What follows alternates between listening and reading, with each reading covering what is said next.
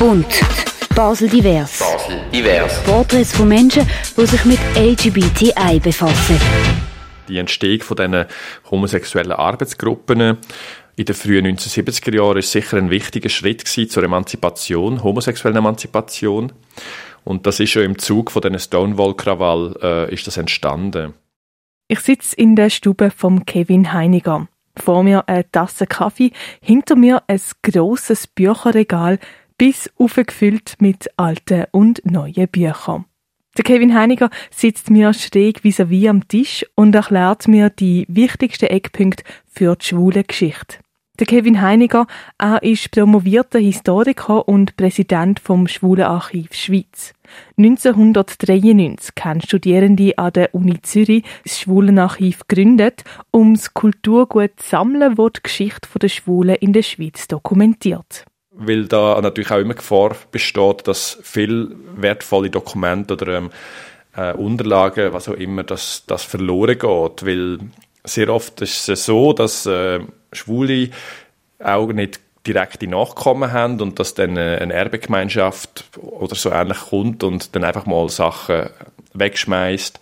Und es ist vielleicht noch wichtig, dass wir so in der Community auch wissen, es gibt Anlaufpunkte, wo man Sachen kann abgeben kann, wo, wo ähm, Sachen aufbewahrt werden, wo wichtige Dokumente sind für die Geschichte von der schwulen Bewegung. Ja. Aufbewahrt werden die Archivalien im Schweizerischen Sozialarchiv in Zürich. Die Archivalien, das sind unter anderem Tagebücher, Unterlagen von zum Beispiel homosexuellen Arbeitsgruppen, Videos, Fotoalben oder Zeitschriften. Ein ganz prominentes Beispiel ist die Zeitschrift «Der Kreis», wo von den 1940er bis Ende 1960er in Zürich herausgebracht worden ist. Wichtig sind für den Kevin Heiniger alle die Archivalien, ob prominent oder persönlich. Die Kreiszeitschrift ist sehr wichtig, weil es ein Periodikum auch ist und weil es einen grossen, einen grossen Einblick gibt in eine, in eine Entwicklung von einer, ich würde fast sagen, von einer modernen schwulen Szene, wenn man so will.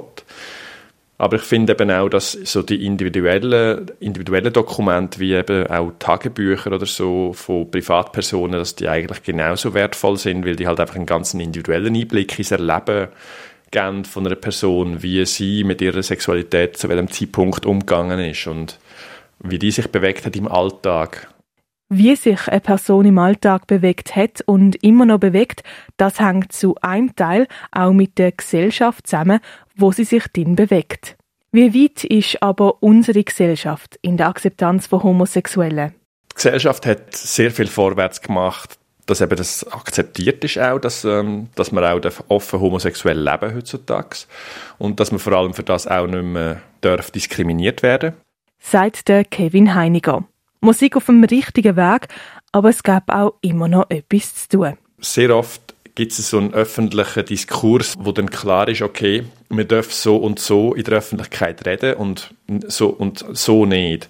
Und ich frage mich einmal, wie schnell würde es gehen, wenn der dünne Firnis, wo da drüber liegt, wenn der plötzlich wieder wegbröckelt und wie schnell werden dann wieder Stimmen laut, die etwas ganz anderes sagen als das, was jetzt gerade im Moment politisch korrekt ist und wo jetzt so der Common Sense ist. Man tut nicht über homosexuelle herziehen in der Öffentlichkeit, man ist nicht rassistisch etc. Und ich frage mich einmal, wie schnell würde es gehen, wenn der Konsens plötzlich ein anderer wäre, wenn plötzlich eine andere politische Strömung wieder ähm, tonangebend würde. Was passiert dann?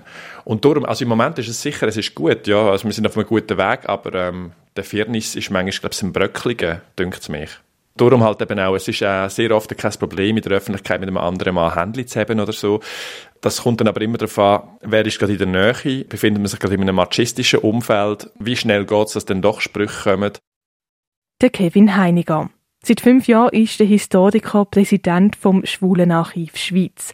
Er hat uns in den letzten fünf Minuten mitgenommen zurück in die Geschichte der schwulen Community, hat angeschaut, wie es jetzt in der Gegenwart aussieht und zum Schluss da schauen wir mit ihm noch in die Zukunft. Natürlich wäre es das Beste, oder wäre es, ja, das Schönste, wenn es überhaupt nicht mehr, wenn es gar nicht mehr das Thema müsste sein, oder man das nicht mehr müsste speziell hervorheben, ob jetzt jemand hetero ist, oder schwul oder lesbisch, oder was auch immer, sondern wenn das einfach wenn man das quasi einfach kann leben, was man ähm, ja die Sexualität kann leben, wo man einfach leben möchte, und dass das ein großes Thema und ein Politikum muss sein.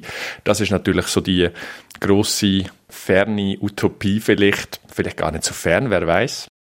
Das ist das erste Porträt in unserer Porträtreihe im Rahmen von Bund Basel Divers. Der Kevin Heiniger hat sich noch einen Song gewünscht und den hören wir jetzt. Es ist Warte auf mich auf dem Grund des Swimmingpools von Tokotronic. Für Radio X, Claire Mikalev. Bund. Basel Divers. Basel Divers. Spezialwoche zur Bekämpfung von Homo- und Transphobie in der Region Basel. Interviews zum Thema LGBTI hörst du auf Radio X nur bis am 18. Mai. Täglich am 11. Uhr und zum Nachhören auf radiox.ch.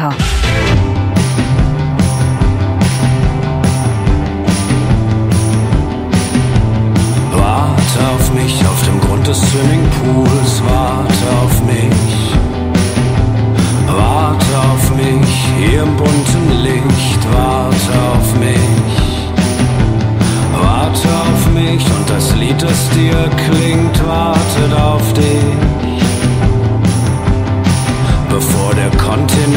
sinkt war.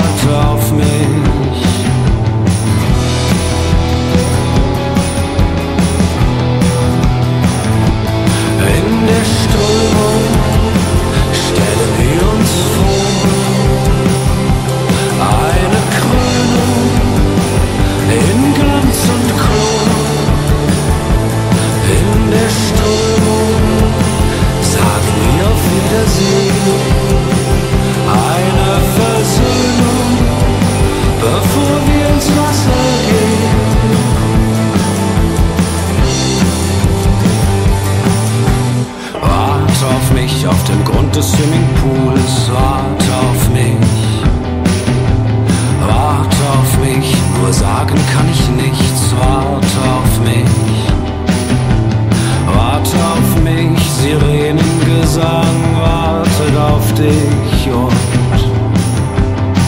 begleitet unseren Untergang.